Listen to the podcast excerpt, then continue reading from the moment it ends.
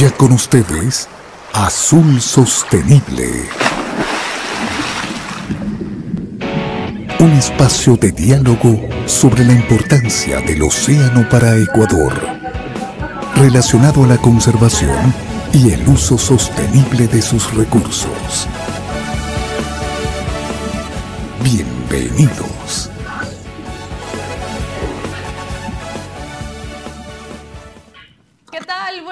Aquí estamos sábado. ¿Sábado qué?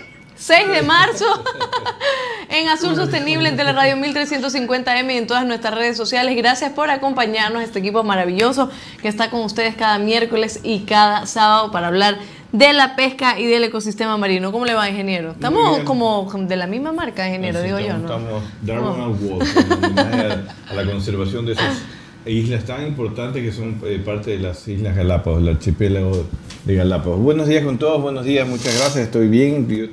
Espero que también estés muy bien, un poquito alérgica te siento, pero ya sé que eso poco a poco con Azul Sostenible se te va a ir yendo hasta para eh, la alergia de los camarones. Así que buenos días con todos, gracias por estar aquí nuevamente este sábado 9 de la mañana. Esperamos que, que el día de hoy podamos comentarles más noticias importantes con nuestro entrevistado con un reportaje especial que ha hecho nuestro corresponsal Livington Panta, que está allá en, Esmeraldas, eh, sobre la, pesquería de, eh, artesanal en la, provincia de Esmeraldas. Estoy confundido ya con Galápagos, Manta. Normal, por todo lo que ha ocurrido esta ah, semana. Sí, habido un debate todavía muy intenso sobre ese tema entre Galápagos y Manta, sobre el tema de las áreas marinas protegidas. Pero en todo caso, vamos a hablar de la provincia de Esmeraldas, la pesquería artesanal, muy importante eh, para nuestro país, para esa provincia, así que vamos a conocer un poco de lo que está pasando allá. Ah, sí. que estás viendo que no sé qué hace la albacora ya metida. Ven acá pues y está al lado mío. salió corriendo, salió nadando así. Aquí tenemos todo el equipo. Me encanta cómo se ve eh, eh, la pantalla de atrás de Azul Sostenible. Así que ya sabes, síganos en nuestras redes sociales, YouTube, en Facebook, arroba Azul Sostenible. Estamos transmitiendo en vivo y estamos recibiendo sus comentarios, interacciones para comunicarnos con ustedes. Estamos en Twitter, que ya están las encuestas que pusimos el día de ayer. Respondan. Al final del programa también hablaremos de ellas y pueden escucharnos en Spotify y en Google Podcast si es que no nos puede ver en vivo. Ya lo saben, un saludo a todos los pescadores, a todas las personas que nos están viendo desde varios lugares del país y del mundo, porque por ahí tenemos fanáticos en otros lugares. Vamos con el primer segmento del programa, Noticias desde el Mar. Presentamos Noticias desde el Mar.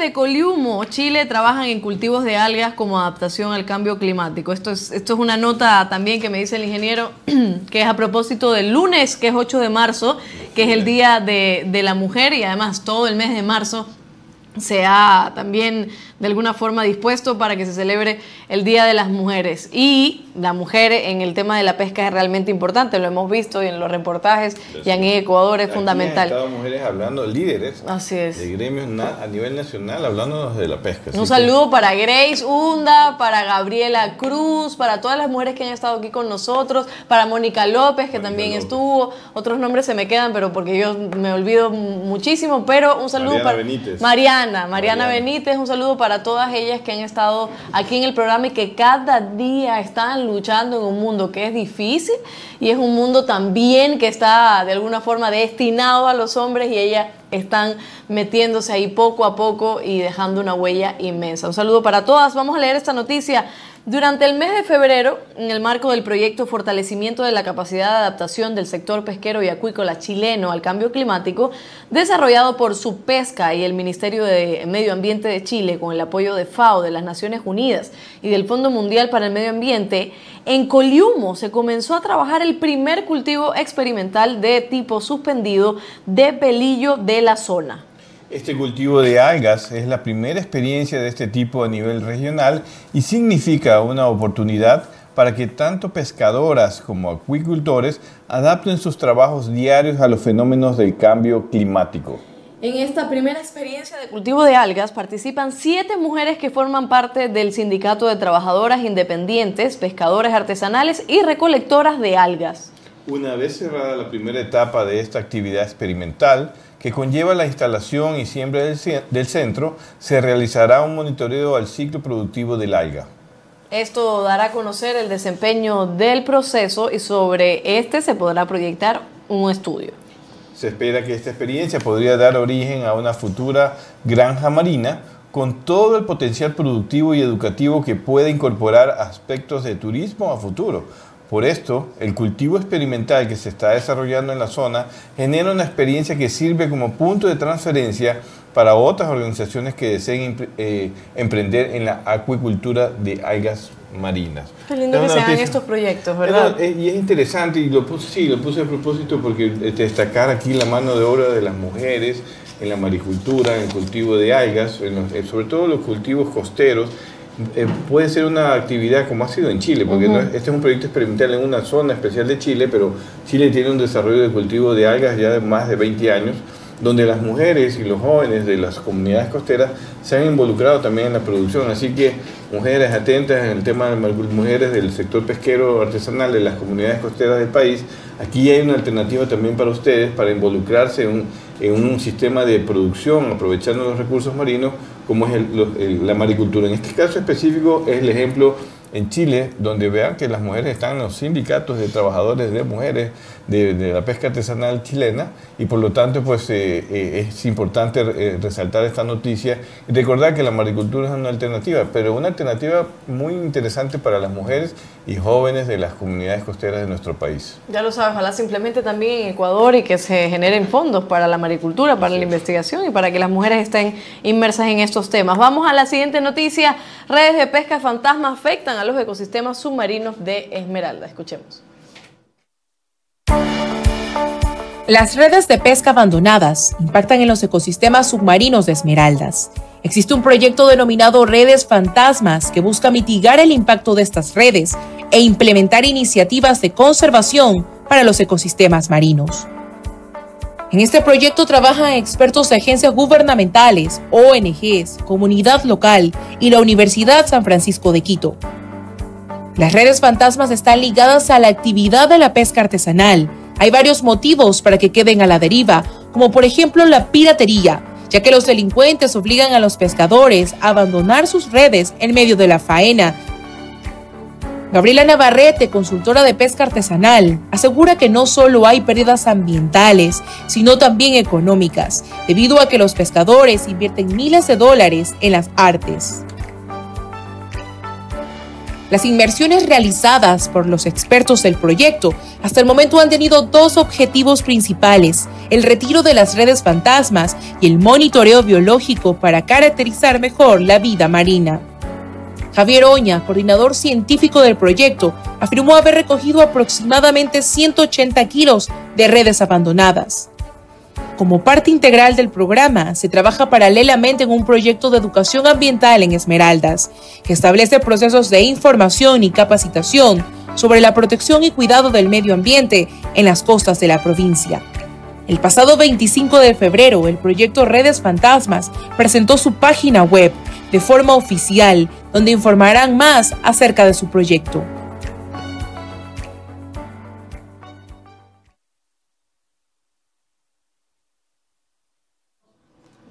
Ahí está nuestra albacorita eh, con este reportaje que vamos también a hablar un poco en el tema de hoy sobre las redes de pesca fantasma que afectan los ecosistemas marinos de Esmeralda. Podemos dejar para después cuando Vamos a dejar para después, pero es muy interesante sí, felicitar a, a Yasmín por este trabajo muy bueno muy interesante, muy, muy didáctico también el video, así que espero que lo aprovechen. Isaac, Isaac, Siempre nos olvidamos de Isaac. Isaac, Isaac, no, no, ya mí Isaac, no parte del equipo lo conocen, disculpen a veces por, por omitir un nombre sin, sin tener la voluntad. Pero no, el, el video muy didáctico y la noticia muy interesante para Esmeraldas, ya hemos visto un ejemplo acá, así que es un tema que vamos a tocar con nuestro invitado también.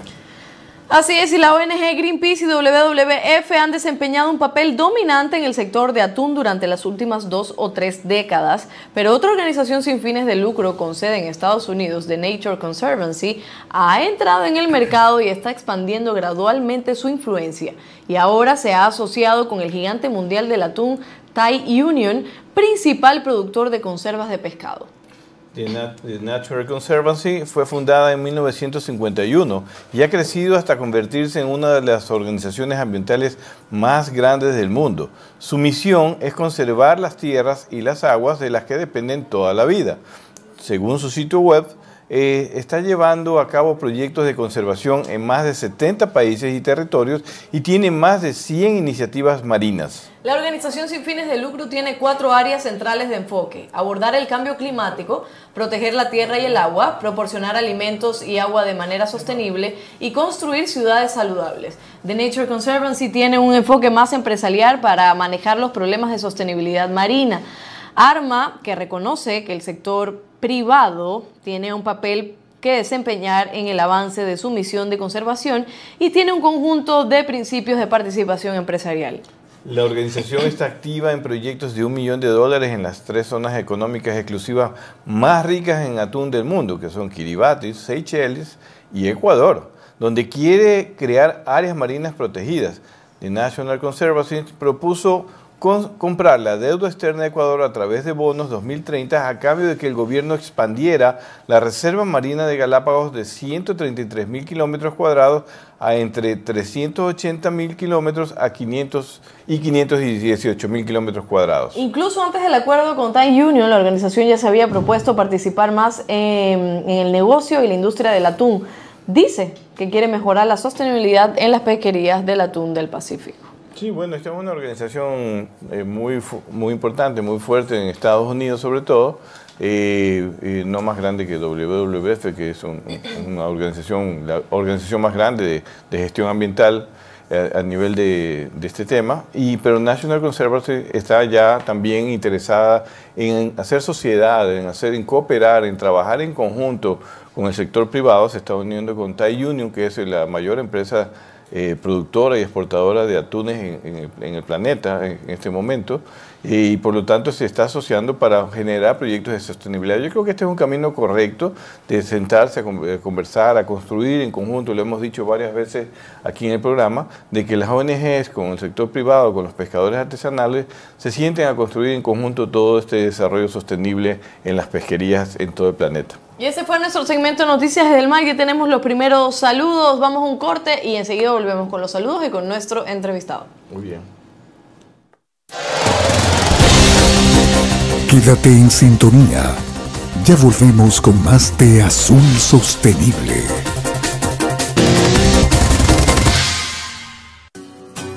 El estándar del MSC está abierto a todas aquellas pesquerías que deseen ser reconocidas como sostenibles para que una pesquería sea certificada como sostenible, debe cumplir los tres principios del estándar del MSC. La pesquería debe dejar suficientes peces en el mar de manera que las poblaciones puedan reproducirse y la pesca pueda continuar para siempre. La actividad pesquera debe gestionarse de forma que todo el ambiente marino, las plantas, los animales y el hábitat puedan prosperar y generar vida. La pesquería debe tener un buen sistema de gestión en funcionamiento. Es vital que protejamos los recursos marinos y los medios de vida de las personas para el futuro. Para hacerlo debemos trabajar juntos.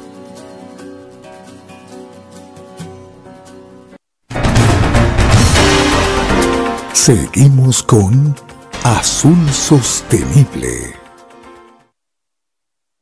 Ahí seguimos.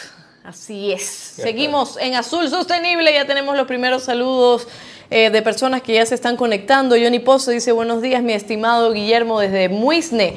Un saludo. Gamaga también nos dice eh, hola a todos ustedes, buen programa en materia de pesca. Y está el ingeniero poniéndose el apuntador.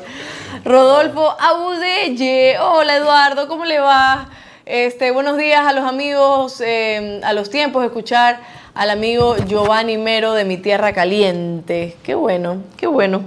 Eduardo, qué lindo saludarlo a usted, que, es, que habla muy fuerte siempre. Eh, Cristian de la Torre, saludos a Sur Sostenible, a Londres, Guillermo desde el Estero Salado, Cangrejeros de la provincia del Guayas, Guayaquil. Abrazo, feliz mes de la mujer, Alondra y nuestras mujeres lideresas de la pesca artesanal, Mariana Benítez Cabrera, Mónica López, eh, pone ahí también Mónica López. Em, Fernanda Romero. Suave, suavearse. Ah, suavearse, sí. Se llama suavearse. Esmeralda, sí. Ay, qué lindo. suavearse, Ángela Parra, guerrera de la injusticia, Patricia eh, Delgado, Rufina Rijo y otras más. Besos, mis guerreras. Qué lindo, Cristian, su mensaje. Y así es, todas las mujeres que nos están escuchando, por favor, mándenos sus saludos para mencionar sus nombres y para saber que están ahí en la lucha. Fenacopec nos dice, hola, ¿dónde miro? Acá. ¿Ya? Hola, Azul Sostenible, un saludo especialmente a las mujeres fuertes trabajadoras. Viva el Día Internacional de las Mujeres. Un abrazo a la mejor periodista de la pesca, ingeniera Alandra. Alondra. y yo sí, ¿por qué, ¿por qué hay otra? ¿Por qué, ¿Por qué quién es Alandra? gracias, Gabriela. Gracias. a todas, gracias a todas las que nos están escribiendo y a todas las mujeres que están participando en, eh, en el programa, que nos escriben todos los días y que trabajan a diario desde muy temprano en el mundo de la pesca. Sin ustedes, los pescadores realmente no tendrían toda la ayuda necesaria. Así que lo he visto, lo he evidenciado, el ingeniero sabe lo que estoy hablando, así que un saludo a todas. Vamos ahora con nuestro entrevistado. Él es Giovanni Mero, dirigente pesquero, presidente de la Cooperativa de Producción Pesquera San Pablo, presidente de la red provincial y ex vocal principal de la FENACOPEC. Hay un eco, Isaac, para que lo quites. Este, ¿Dónde está Giovanni? ¿Cómo está? ¿Me escucha? ¿Cómo está? ¿Qué, qué, cómo le va? Bien, bien, gracias. Gracias por la entrevista. También un saludo cordial a todos los compañeros pescadores y pescadoras a nivel de Así es, Giovanni. Gracias por estar en nuestro programa y por su saludo. El tema de hoy es la importancia y desafíos de la pesquería artesanal de esmeraldas, ¿no? Vamos entonces con la primera parte de esta afirmación, la importancia de la pesquería artesanal de esmeraldas. ¿Qué tan importante es, Giovanni? Bueno, directamente aquí en, lo que es la provincia de Esmeralda es una de las primeras actividades que se tiene en cuanto a generación de trabajo e ingreso económico para toda la familia.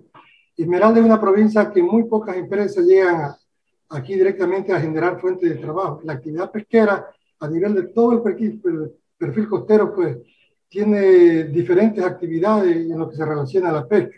Igualmente, pues se abastece directamente a toda la familia, no solamente a nivel de la provincia, a nivel de todo el país y a nivel internacional. Aparte de atender a todos los turistas que nos llegan a, nuestras nuestras costas y, como les mencionaba antes, pues una de las primeras fuentes de ingresos y de trabajo para nuestras familias.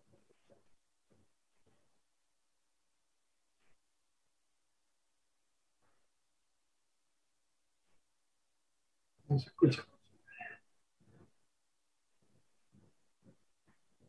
Giovanni, un momentito, que esto es cuestión de tecnología. ¿Ahí nos escucha?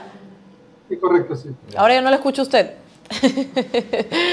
Vamos a la pregunta, Giovanni, es em, ¿cuáles son los desafíos que tiene la pesquería artesanal allá en Esmeraldas? Bueno, directamente aquí la problemática es muy fuerte. Eh, principalmente, antes mencionaba sobre la actividad de los, de los robos que acontecen todos los días. Entonces, esa es una actividad que nos impide crecer eh, a todo el sector, porque hasta la fecha que estamos, pues ningún gobierno ha solucionado esta problemática tan, tan grave que tenemos. Quien le habla ha sido perjudicada por más de 10 veces. Me han robado casi 35 años de trabajo y, ahorita en la actualidad casi no tengo nada y eso pasa por muchísimas familias aquí en el Mientras no haya una seguridad, en la actualidad casi poco la inversión que se está haciendo al sector pesquero. Poco, muy poco la inversión, porque nadie quiere invertir eh, tanto dinero y al día siguiente quedarse en la nada. Entonces es una gran preocupación. Lo otro que también está afectando es directamente eh, la escasez de los recursos, que en este año el tema dorado ha escaseado en un 40-50% la, la captura de este recurso. Y se debe a muchos factores, pues el tema climático, el tema de, los, de, las, de los grandes embarcaciones que capturan pues cantidades de peces dorados a pequeña talla y eso no permite que puedan hacer un desove normal y justamente eso es parte también de, de, la escasez del producto. Lo otro que tenemos también es el tema de que se captura peces menores de, de 70 centímetros, que está prohibido por la ley, y sin embargo pues solamente lo capturan para la venta del huevo, que tiene un buen precio en el mercado. Entonces, todo, por ejemplo, solamente si hablamos del tema de oro, porque es una de las aspectos de la pesca que más genera trabajo aquí en nuestra provincia y ese es un desafío bastante, bastante fuerte, tratar de regular toda esta actividad y lo principal es el tema de la piratería. No sé si este gobierno que viene puede de una u otra forma, quien quiera que llegue, tratar de ayudarnos de esa manera para poder combatir o de una forma reducir al máximo o al mínimo la cantidad de robo que existe actualmente en la provincia de Esmeralda. Ya, se ha generalizado, ahora es a nivel de todo el país. Giovanni, este, le han robado más de 10 veces, usted me dice, ¿cómo han sido estos robos? ¿De qué, ¿De qué forma actúan y operan estos delincuentes del mar? Directamente los robos eh, en diferentes partes. Se ha robado aquí directamente donde se coge la carnada, que nosotros llamamos la ojonera, que apenas está a 5 8 millas de distancia del puerto de Esmeralda Ahorita están robando entre 30 40 millas aquí al frente de Esmeralda y la semana pasada han robado a 150 millas. Entonces los piratas justamente como están bien informados, ellos van directamente a los pescaderos donde las, embarcaciones están haciendo la actividad. Y como gran parte de nuestro mar está en aguas colombianas, allá la marina directamente no puede, no puede combatir o no puede llegar al sitio para poder hacer un buen trabajo. Pero nosotros siempre en las diferentes reuniones que hemos tenido con las autoridades hemos recomendado solución, porque los piratas no solamente trabajan en el mar, ellos planifican, viven y comercializan casi toda la producción en tierra, y ahí no se hace un buen trabajo, no se hace un excelente trabajo, no sé de qué manera no actúa directamente la inteligencia de la Marina, la inteligencia de la policía o la inteligencia del ejército, hacer un convenio directamente con todos ellos, más la información del sector pesquero, para poder tratar de ayudar en toda la situación. Pero ese trabajo... Nuevo, Giovanni, ¿verdad? O sea, usted dice, no sé cómo trabajan todas esas autoridades, pero esto no es nuevo. El tema de, del robo en, en alta mar, el robo de ustedes a los pescadores, es algo que ya hemos venido reportando, no es de meses, sino de años. Y la pregunta es, ¿por qué las autoridades que están insuficiente personal, recursos, para que ellos puedan ayudarlos a ustedes?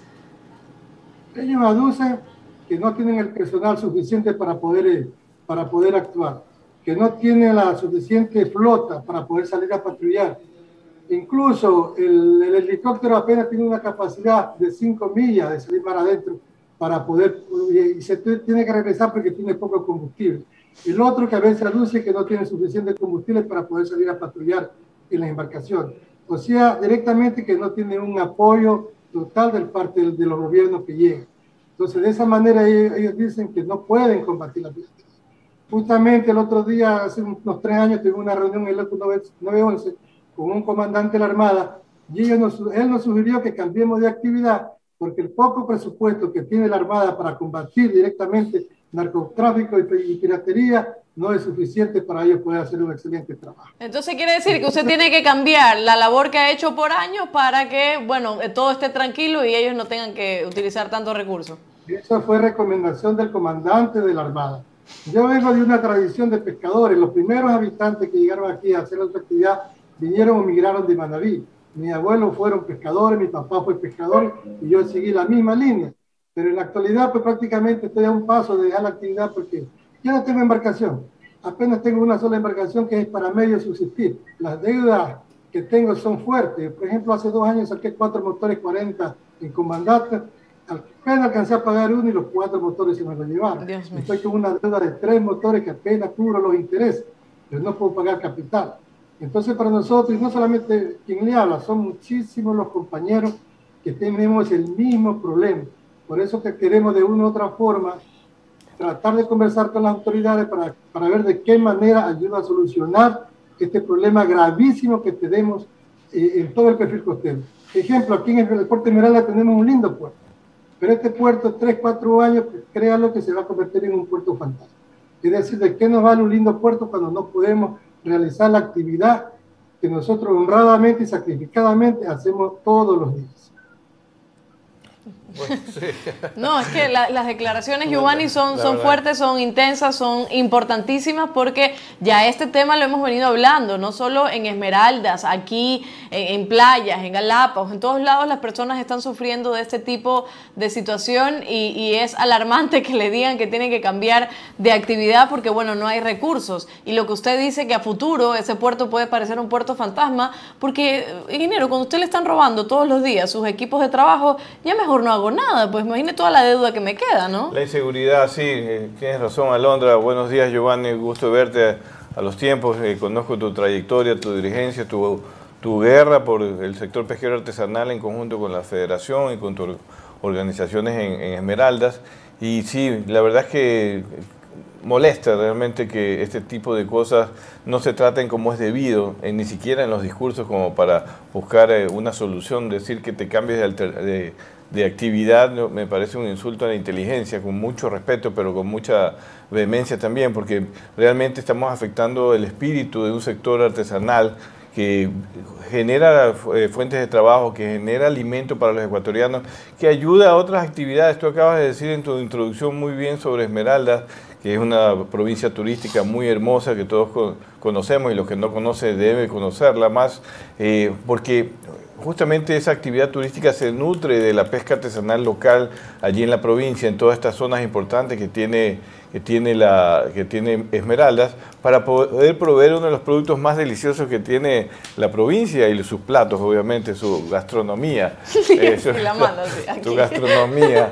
Eh, en todo caso, este, ese tipo de, importancia que le da el sector pesquero artesanal en todas las comunidades costeras, en todas las provincias de nuestro país, en todo el planeta, eh, no es reconocido todavía como es debido, con una política con un trabajo en, territorio, con un presupuesto adecuado, con acciones concretas para no solamente combatir obviamente el, mal que mayor aqueja en este momento el sector artesanal, que es la piratería, sino con unos presupuestos adecuados para generar asistencias técnicas, mejoras tecnológicas, valor agregado a los productos, comercialización directa, infraestructuras pesqueras que como tú dices muy bien, Esmeraldas las tiene eh, como una política que comenzó hace pocos años, cuando en otros países como Chile y Perú tiene 30 años de vigencia, tener infraestructuras pesqueras eh, eh, generadas por el gobierno, coadministradas con el mismo sector pesquero artesanal como se hace en Chile y, en Perú.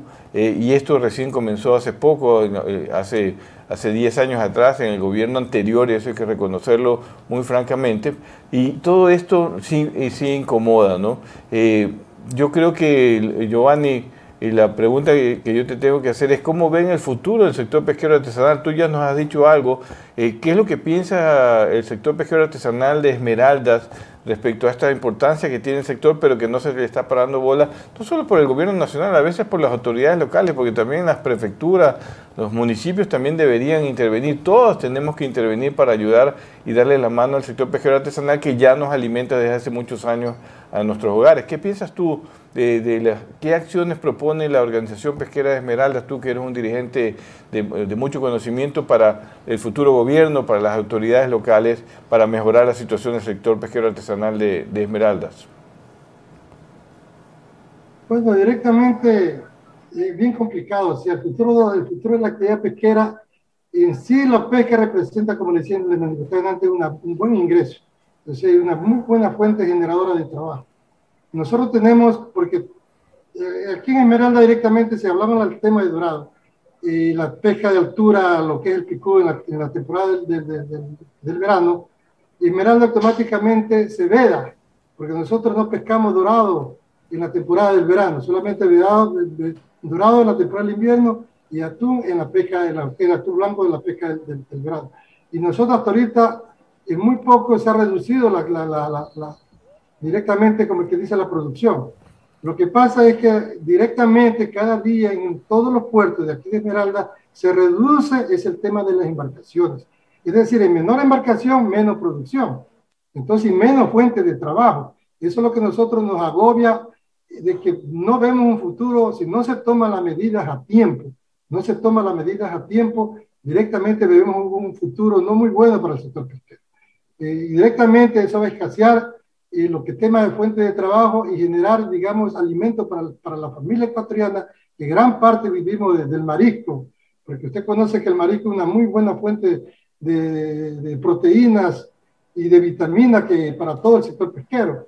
Y yo me alegro mucho porque en el barrio, el barrio que el cual visto casi el 90% somos gente que dedicada al mar. Y usted ve en el barrio que la mayoría de las personas que ya no han dejado han muerto de vejez no de enfermedad, porque tienen un buen alimento. Es decir, nosotros con eso nos sentimos contentos y orgullosos de, estar en nuestra actividad, pero el futuro que lo veo, yo lo veo muy comprometido. Si no se toman las soluciones a tiempo, que todavía estamos a tiempo, no se toman todas las medidas adecuadas, no veo un buen futuro para la actividad pesquera aquí en la provincia de Esmeraldas. Giovanni, me quedo con esa frase. Si no se toman las medidas, no veo un buen futuro para los pescadores artesanales de Esmeraldas. Lo voy a interrumpir un momentito porque Livington Panther nos hizo un reportaje precisamente de allá de Esmeralda y queremos escucharlo, queremos ver lo que tienen que decir también los pescadores artesanales de allá. Enseguida volvemos con usted, no se me vaya. En esta entrega, el Azul Móvil se fue hasta la hermosa provincia verde. Esmeraldas, al norte del Ecuador, frontera con Colombia, la encontramos llena de lugares hermosos, playas y gente cálida. Como es de esperarse, fuimos hasta el muelle pesquero para conocer un poco más acerca del día a día de estos hombres y mujeres de mar. El sol aún no rayaba con mucha fuerza, cuando los pescadores artesanales ya regresaban de sus faenas para ofrecer pescado fresco a los habitantes de la zona. Pudimos ver el desembarque y seguido de eso la agilidad con la que lo preparaban para llevarlo a comercializar. Allá estuvo nuestro fiel corresponsal Livington Panta, quien conversó con algunos pescadores y nos cuentan un poco más a fondo sus necesidades. Me llamo Ricardo Martínez pescador, pescador, pues desde que casi puedo decir desde que nací hasta ahora. Y en este puerto ninguno se ha acordado aquí de nada, nada. Aquí el único que, que medio se acordó fue Correa, con este puerto que lo arregló un poco de ahí, nadie, un seguro, los ladrones aquí hacen lo que les da la gana, nadie dice nada. Mejor dicho, ni la capitanía que digamos es la encargada aquí de hacer algo bueno. ¿eh? No tenemos nada quien se recuerde de uno. Se perdió el pescador, se perdió, no apareció, no apareció. Eso es todo aquí. Lo que pedimos aquí por un amparo para el pescador, un seguro más que todo, nosotros. La idea de la construcción de las facilidades pesqueras en toda la costa del Ecuador era que debiera de tener cuartos de frío para que los pescadores eh, pudieran almacenar su pesca y asimismo no la malbaraten eh, al llegar a, puerto. Y las bodegas, claro, sí, las bodegas están, pero aquí cada dueño tiene que comprar un hielo para poder almacenar un día a otro, gastar el hielo para poder esperar por lo menos un precio que al otro día puedan decir 10 centavos más, qué sé yo, es lo único, pero aquí eh, seguro, digamos, de, eh, frigorífico, tener para todos, no, aquí hay un frigorífico que lo tienen allá, no sé quién es el que lo, lo administra, eso es, digamos, de ellos, aquí ninguno pobre o menos que los demás puede guardar un pescado porque no tiene a dónde. Lamentablemente pues tenemos nosotros un cáncer, le llamamos así, la mayoría de los pescadores, porque somos víctimas de aquellos llamados piratas o ladrones del mar. Prácticamente sucede diariamente el piraterismo.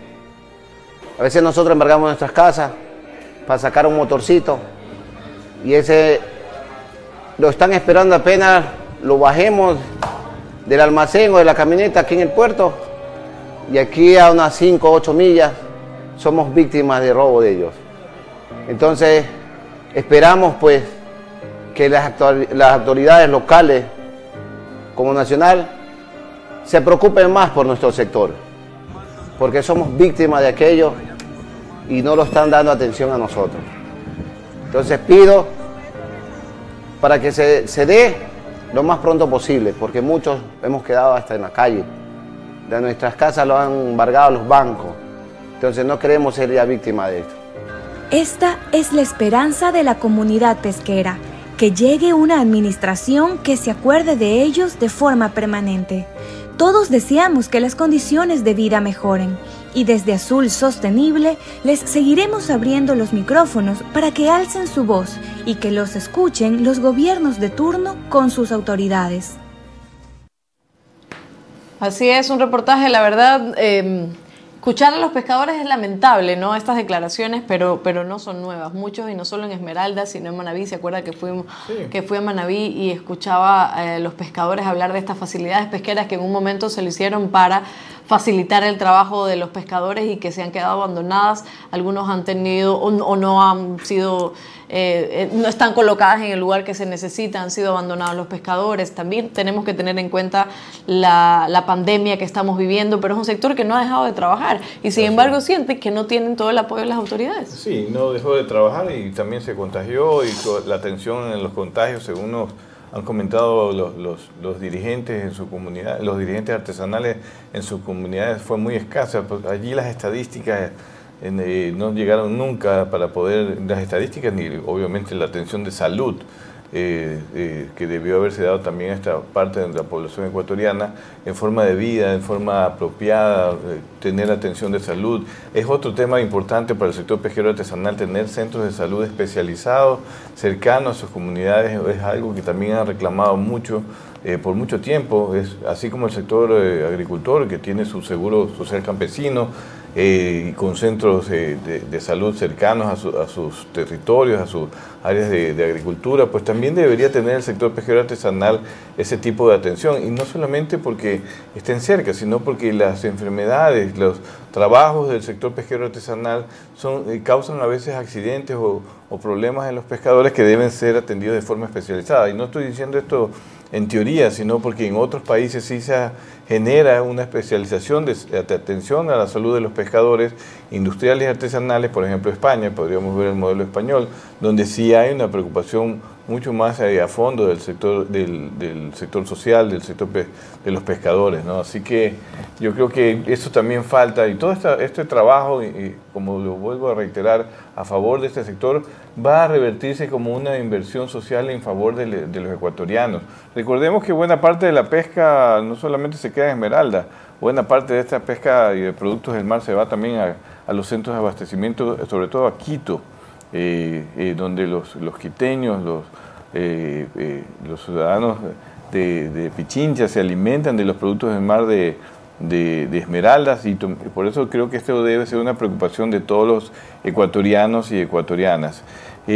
Giovanni, me preocupa también un poco lo que me estás diciendo de respecto al estado de situación de las pesquerías, de dorado, otros tipos de, especies de pesca blanca deberían tener también monitoreos constantes, seguimientos para poder tener claro una respuesta hacia los pescadores de qué está pasando con el recurso. Todos sabemos que a veces las, las condiciones climáticas hacen que la dinámica de estas especies se mueva a otros lados, no estén en los mismos sitios de siempre. ¿Qué está pasando con el manejo de las pesquerías? ¿Están teniendo eh, trabajos en conjunto con los, científicos, con las universidades, con el Instituto de Pesca? Eh, ¿Eso es un, tema que se está por lo menos eh, siguiendo adelante o, también hay una falta ahí de, asistencia técnica para poder manejar mejor las pesquerías que se desarrollan allí en Esmeraldas? Bueno, directamente hace unos dos, tres años atrás, los inspectores venían haciendo un buen trabajo, venían monitoreando todos los días eh, las embarcaciones que llegaban, pero como se ha reducido el personal aquí, ya muy poco lo vemos que están haciendo ese trabajo. O sea, de repente hay uno que se lo ve en el puerto, uno ralito por ahí, pero no eh, de la misma forma que se lo venía haciendo eh, hace dos, tres años atrás. Entonces eso incomoda porque así como usted manifiesta, no podemos llevar una estadística real de todas las especies que arriban a puerto. Entonces eso nos perjudica directamente al sector porque no podemos de esto hacer un buen plan estratégico de qué manera ir, analizando si se, se, baja la producción o se incrementa la producción, la talla del marisco, para ver y tomar resoluciones. Entonces eso directamente, eh, la escasez de personal que tenemos en la Inspectoría de Pesca también ha perjudicado bastante aquí a, a, lo que le estoy mencionando. Entonces yo creo que, que hay que darle la importancia que se merece el sector pesquero. No nos olvidemos que es uno, si hablamos de la soberanía alimentaria, estamos incluidos a nivel de soberanía alimentaria en todo el país y no solamente en el país, sino servimos también, llevamos la producción a otros países del mundo. Entonces yo creo y considero que no se le, da, no se le está dando toda la importancia, la generadora de fuentes de trabajo, la cantidad de alimentos que, que generamos nosotros y, lo, y las divisas que generamos para el Estado. Entonces, yo creo y corresponde a través de FENACOPE también hacer un buen planteamiento, porque FENACOPE directamente no visita las comunidades. Gabriela también se ha olvidado de, de visitar las comunidades, a ver qué, tiene, qué problema tienen las, las organizaciones. Organizaciones poco a poco van a ir desapareciendo, algunas ya han desaparecido, justamente porque la federación no, o sea, no de una u otra forma no ha involucrado en su plan estratégico de todos los años hacer un macro, un macro trabajo para que de esta manera ella presentara a todos los gobiernos que vayan llegando, esta es la problemática que tenemos en cada puerto de la, de la provincia de Esmeralda. Y de esa manera ir solucionando de a poco, de a poco la problemática para no tener todos estos inconvenientes que tenemos hasta Desde el mismo caso del problema de la piratería, que usted le escucha a algunos compañeros que no solamente aquí en Esmeralda, en todo el perfil costero, y, y la federación como representante nuestra debería ya tener ese, ese macro de cómo hacer o presentarle y si cualquier reclamo nosotros tenemos, esta es la forma que hemos consensuado con todos los compañeros a nivel nacional para tratar de una u otra forma combatir la Algo se ha hecho, pero no ha sido lo suficiente para poder tratar este gravísimo problema que tenemos nosotros. Giovanni, así es, algo se ha hecho, pero no ha sido suficiente. Eh, vamos a leer algunos saludos en el, porque nos están viendo muchas personas y muchos pescadores también nos están escribiendo. Efren Ruiz dice, buenos días, un saludo especial a su sostenible, un feliz día a la mujer, gracias. Livington, saludos a todo el staff. Gracias, Livington, también por tu trabajo, excelente trabajo y entrevistas. Eh, feliz día a todas las mujeres que laboran en el mundo de la pesca al conmemorarse este 8 de marzo, Día Internacional de la Mujer. Felicitaciones al mal llamado sexo débil, Maya, Alondra, Yasmín, felicidades. Sí, no somos el sexo débil, al contrario. Gracias, Livington. Dígamelo a mí. Un saludo, dice Katy Neira, a don Giovanni Mero, excelente representante del sector pesquero artesanal. Eh, y justo eh, Gabriela Cruz nos dice, Giovanni, hola compañero, me alegra saber que estás bien. Invita a Londra a probar el ceviche de concha con coco. Soy alérgica, pues Gabriela, no puedo probar ningún marisco, pero, pero muy bien. Vamos a ir igual a San Lorenzo. Sí, sí. Yo no puedo probar marisco, pero todo el equipo sí, Giovanni, así que nos, tiene que invitar. y a mí me da un pescadito normal ahí, aplanchadito, todo bien. Sin hierbita. Sin hierbita. Hay otros saludos, pero yo quería, em, ya que la FENACOPEC nos está viendo, o sea, Gabriela Cruz nos está viendo, tomar esa afirmación también para comunicarnos con ella. Ella siempre está dispuesta, Gabriela, a responder a, a los cuestionamientos. Este, em, usted dice que ¿Qué? ¿Falta un poco más de supervisión por parte de la FENACOPEC, que los visite? ¿Qué necesitan por parte de la FENACOPEC, ya que Gabriela nos está escuchando, para eh, entablar esa relación esa interacción? Sí, bueno, yo lo mencionaba anteriormente, FENACOPEC visitaba las caletas pesqueras. Gabriela venía con frecuencia, y ahorita ya tengo tiempo que no la veo. Entonces, justamente eso es lo que pasa, porque todos los días trabajamos y todos los días hay cambios. Entonces, nosotros necesitamos actualizar darle la información que, que, ella necesite para de esa manera poder hacer un buen trabajo. Siempre lo hacía, pero ahora ha dejado bastante. Tenemos una oficina aquí en el puerto que permanece cerrada. Eh, anteriormente estaba yo mi compañero Johnny Pozo, pero como él se fue a trabajar al, municipio de, de Muine, ya no está la oficina cerrada, entonces no hay una comunicación directa con FENATP. Pues anteriormente en la oficina hacíamos un pequeño equipo y trabajábamos. Se recetaban denuncias, se recetaban carpetas, algunas cosas, pero en la actualidad ya no existe eso. Entonces sí me gustaría que Graviela volviera a retomar todas esas cosas. De esa manera que estar al tanto de toda la problemática que existe, porque los problemas son muchísimos. No, nos olvidemos que no solamente la pesca es una sola, pesca hay una variedad inmensa de actividades. Entonces toda esa, toda esa situación queremos que Graviela de una u otra forma la reciba, la recepta y como antes mencionaba, pues hacer un excelente trabajo. Al nuevo, este gobierno ya aprendió sin pena ni gloria directamente.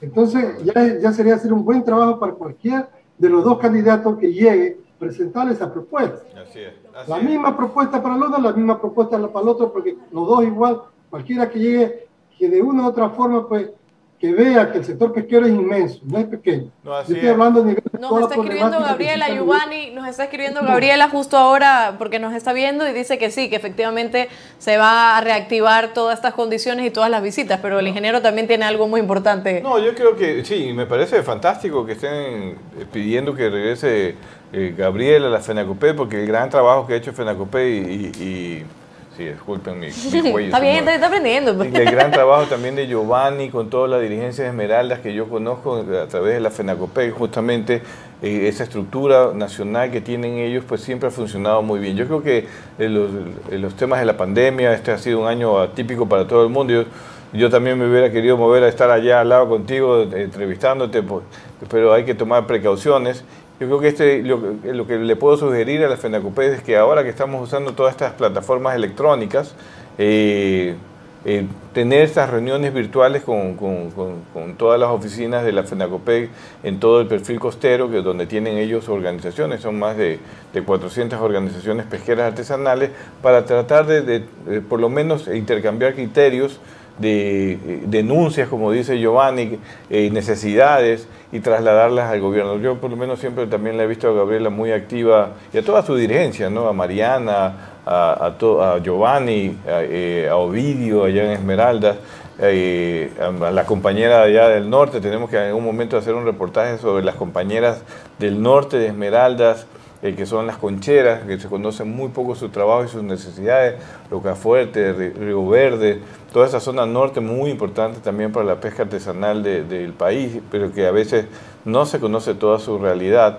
Así que yo creo que este, esta forma de comunicarse hoy en día, por lo menos para tener reuniones de trabajo, a mí me ha ocurrido en todas mis, instancias de trabajo también, tenemos que usarlas, las plataformas electrónicas, y allí pues si Azul Sostenible puede ser también algún eh, medio para poder comunicarse y para poder hacer foros, talleres, pues siempre estamos dispuestos a, contactarlos y a ponerlos en, en, en, contacto para justamente eh, conocer todo lo que está pasando allá y sobre todo lo que dice Giovanni, cualquiera de los dos gobiernos que lleguen, tener políticas de gobierno en base a, los requerimientos, a las necesidades sustentadas, que en parte ya lo ha dicho, lo ha dicho Giovanni, eh, es, requieren para hacer para que se cuide su actividad, para que sean protegidos, para que sean fortalecidos, para que sigan aportando de forma sostenible, de forma sustentable, con cuidado, cuidando a nuestros pescadores, cuidando a la familia de los pescadores, cuidando a sus comunidades costeras que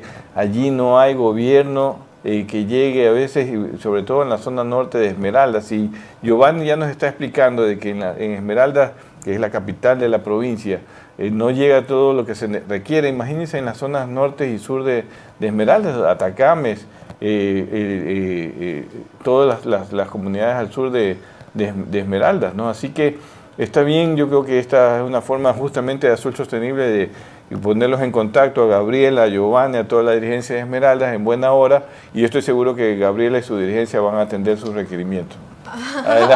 Ay, me pegué la rodilla. Yo no fui, ¿eh? tenemos otros saludos acá. Eh, que estamos leyendo. Muchas gracias a todas las personas que se han conectado con nosotros. Recuerda que los miércoles también estamos a la una en punto aquí en Teleradio 1350 y en YouTube y en Facebook. Tenemos otros saludos, por ejemplo, aquí al final dice Gabriela Giovanni, la propuesta la presentamos a los nuevos candidatos en base a todos los problemas. Lo que pasa es que que vos no, estuviste en la última reunión, pero vamos a reunirnos en los próximos días. Pero está bien, le presentaron la propuesta a los nuevos candidatos. Eso también lo puse ahora, lo acabo de poner en, Twitter porque es preocupante que a, que a los pescadores artesanales, no solo en Esmeralda, sino en todo el país, le roben, le roben más de 10 veces, que se endeuden, que tengan que comprar motores a cada mes y se lo vuelvan a robar y que las autoridades la única recomendación que le den es mejor cambio de, labor porque no podemos y no tenemos recursos. Los candidatos que lleguen, que, lleguen, o el candidato o la persona que llegue a Carondelet debería incluir en su, eh, en su planes de gobiernos el tema de seguridad que es un tema de años, es un tema de años y no se ha visto una erradicación bastante amplia de la violencia, de la violencia, de la, de la delincuencia en el mar. La voz del agro dice saludos de la voz del agro, excelente programa Azul Sostenible, que bueno, muchísimas gracias. Juan Carlos Murillo, debe haber un programa de control eficiente por parte de la Armada del Ecuador. Se supone que es la principal actividad que deben realizar. Así es, también nos manda saludos, buenos reportajes, felicidades a los productores y presentadores. Muchísimas gracias a todos los que nos están viendo. Penacopec, los muelles pesqueros deben pasar a la administración de los gremios pesqueros. Así que un último comentario por parte de, Giovanni. Han sido unas declaraciones realmente muy, muy interesantes y muy importantes por parte de su sector, de ahí en Esmeraldas es necesario conocer lo que vive ese sector, que según yo, no sé cómo usted lo ve, ingeniero, pero sí, sí siento que está como muy abandonado. Sí, se toman medidas, eh, se hicieron facilidades pesqueras, se han tomado algunas medidas con respecto, pero siento como que es, a veces es la última rueda del coche y, y es lo que, son los que nos alimentan todos los días y los que generan también son parte del turismo y del comercio de cada, de cada lugar, de cada eh, de la costa. Entonces, diría yo que están como un poco abandonados. Así que, Giovanni, una última consideración, un último comentario de su parte para ya despedirnos. Bueno, primeramente agradecerle a la entrevista a ustedes, porque gracias a este medio eh, podemos comunicarnos con todos los compañeros a nivel del país. Y también, también lleguen este mensaje a las autoridades, así como usted menciona. Es un sector que requiere ayuda urgente. Urgente porque de una u otra forma va ganando espacio la delincuencia en el mar. Los compañeros siempre mencionan, más vemos delincuentes en el mar que las autoridades en el mar, cuando debe ser lo contrario. Deberíamos ver más, más marinos que nos estén custodiando que, que ver piratas en el mar. Entonces, directamente, antes que los piratas se adueñen directamente del mar, porque para la Armada la palabra pirata dice que no existe, que son delincuentes pero no son piratas. Para nosotros la persona pirata es considerada una porque los piratas se dedican a robar, no a otra cosa. y para mí, piratas son los que nos, están haciendo el gran daño a nosotros. Entonces, ojalá que este comentario y esta entrevista llegue a las autoridades y comiencen de una u otra forma a presentar eh, respuestas, respuestas inmediatas, porque queremos respuestas inmediatas para de una u otra forma dar la tranquilidad a todo el sector. Nosotros vivimos, en la noche no dormimos, medio final tenemos, brincamos, algo ya pasó, y mucha gente pasa por lo mismo. Yo he visto compañeros que directamente están sufriendo de infarto al momento que le indica que la única embarcación que han tenido se la han llevado con eh, tenemos compañeros que aparecen a los 10, 15 días porque lo dan en embarcaciones a la deriva. Imagínense estar sin, sin, a plena, a plena, eh, en mar abierto, sin, sin nada de protección, sin alimentos, sin agua y sin nada. Hay muchos compañeros que nunca han aparecido. Entonces, es un problema, por eso le digo, bien complicado. Ojalá que esta entrevista pues, puede llegar a muchas autoridades y de una u otra forma agradecerle a usted, ingeniero, por su programa, que es algo directamente que siempre lo hemos esperado. Y gracias por, porque tiene un apoyo incondicional a nuestro sector, porque le da la apertura a que la, el país conozca una realidad de, todos los sectores. Gracias, ingeniero. De nada, de nada Giovanni, siempre ustedes con ustedes a las órdenes mi vida profesional entregada al sector pesquero artesanal también, en todo lo que ustedes siempre hemos caminado juntos, cuando hemos estado, hemos tenido la oportunidad, lo vamos a seguir haciendo. Esta es una, una forma de comunicarnos ahora, dado lo que ha ocurrido en el planeta, pero en todo caso que vamos a hacer que esto también llegue a, las, a las, autoridades futuras, aunque las actuales también eh, se van a enterar de este tema. Pero esta es la forma de comunicarnos, ¿no? de hoy en día trasladar ya no solo entre nosotros, porque a veces los problemas se quedan entre nosotros, lo hemos conversado contigo, con Gabriela, con toda la dirigencia nacional, con las autoridades, pero queremos que la ciudadanía conozca también lo que pasa con el sector pesquero artesanal, de, eh, de todo el país, en este caso especial de Esmeraldas, de todo lo que que pasa para poder lograr que ese pescado llegue a su casa, a su hogar, se lo puedan comer durante una visita turística, pero también puedan consumirlo en sus hogares cuando lo compran en los supermercados o en los mercados de Quito, de Guayaquil, de Santo Domingo, de Cuenca, pues es justamente eh, personas como Giovanni que hacen una actividad eh, activa, sacrificada, con riesgos, pero para que llegue un alimento importante para su hogar. Gracias Giovanni, nos, seguiremos viendo, no va a ser la última vez y pronto estaremos por allá para visitarte y, seguir conversando. Así es. venir a visitarnos, pues me avisa contigo para tener el ceviche que tanto ah, usted está solicitando. Oiga Giovanni, acuérdese que yo no puedo comer marisco, el mío de pescadito nomás. No, tenemos otro plato especial para usted, no se preocupe. De una, ya vamos a estar entonces Giovanni. Muchísimas gracias por estar en nuestro programa. A todos nos, quienes nos están escuchando, no se vayan todavía Vamos a un corte, ¿verdad? Vamos a un corte chiquito y enseguida volvemos con las encuestas en Twitter. Quédate en sintonía. Ya volvemos con más de Azul Sostenible.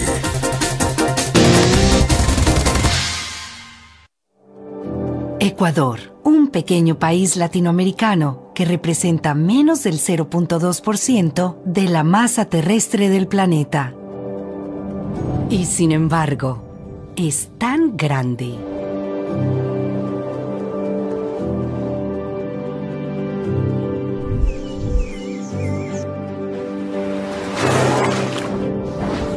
Por nuestros ríos.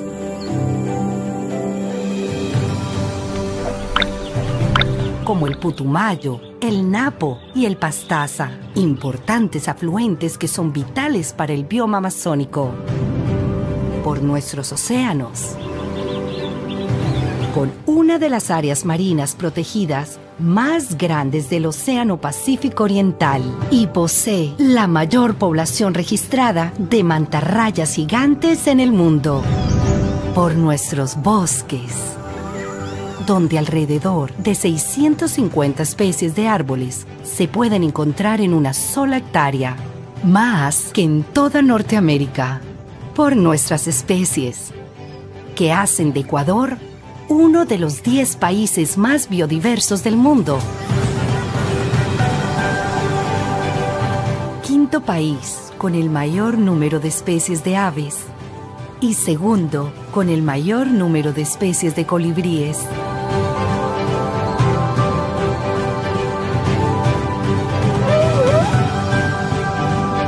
Pero sobre todo, por nuestra gente. 14 nacionalidades indígenas y 18 grupos étnicos entre más de 17 millones de ecuatorianos.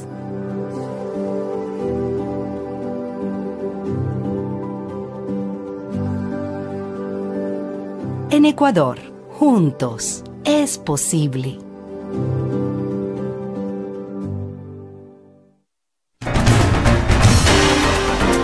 Seguimos con Azul Sostenible.